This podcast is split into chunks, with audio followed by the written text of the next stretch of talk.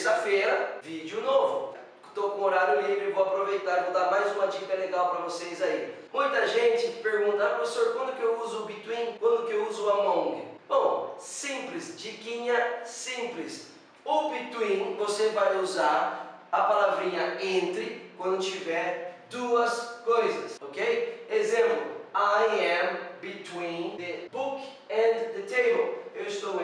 Livro e a mesa, ok? E o among, quando que eu uso o among? O among você vai usar a palavrinha entre quando essa coisa estiver entre várias coisas, ok? Como assim? I am among walls. Eu estou entre paredes porque eu tenho uma, duas, três, quatro paredes, ok? Por exemplo, quando seu carro está entre dois carros, você fala My car is between a Corsa and Chevette. Exemplo velho, né?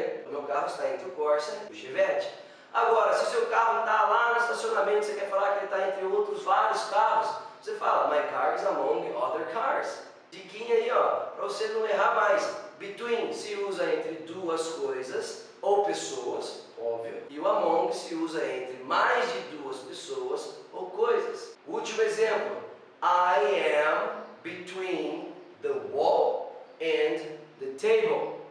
Eu estou entre a parede e a mesa, ok? Usando among. I am among the walls. Eu estou entre as paredes. I am among my friends. Eu estou entre meus amigos, ok? Beleza? Bom, então é isso. Essa diquinha aí é rápida, é uma diquinha para você aí não errar mais na hora de fazer os seus comentários, fazer os seus estudos?